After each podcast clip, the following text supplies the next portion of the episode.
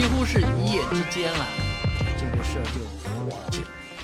很多人都非常的愤怒啊。今天也有很多人就这件事情发表不同观点，尤其是律师们。啊，对这件事情的这个合法性啊，我违法你管得着吗？是啊，都讲的比较清楚。违法你听不懂人话而更多的人呢，对这位职业的 HR 啊，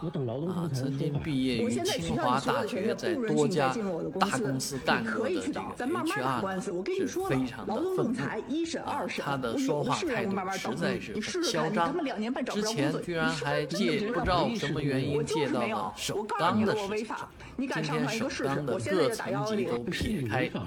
这家公司的关系啊，和他没有没有半毛钱关系，就是一家呃注册资金高达一千一百万美元的这么一个科技公司。那这家公司呢，就是裁了一个六个月不到啊，工作六个月不到，实习叫这试用期，试用期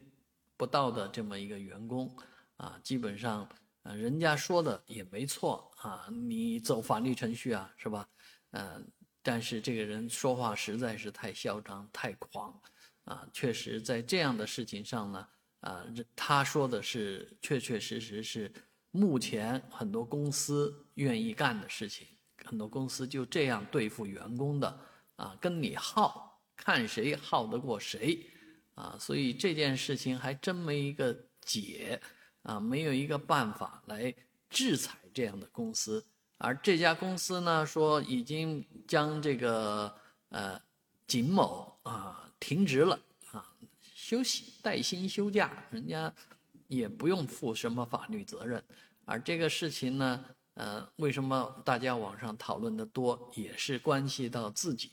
啊，每一个员工在与公司进行这个离职纠纷上面。实际上是不占这个优势的，而这些仲裁的一审、二审、起诉这些过程是非常的漫长，啊，如果请了律师，花了律师费，啊，你更耗不起，跟公司真的耗不起。那有没有一个合理的办法呢？啊，这个时候需要您的智慧，欢迎在我的视频下方一起讨论，啊，怎么能够对付这样一个蛮横的女高管？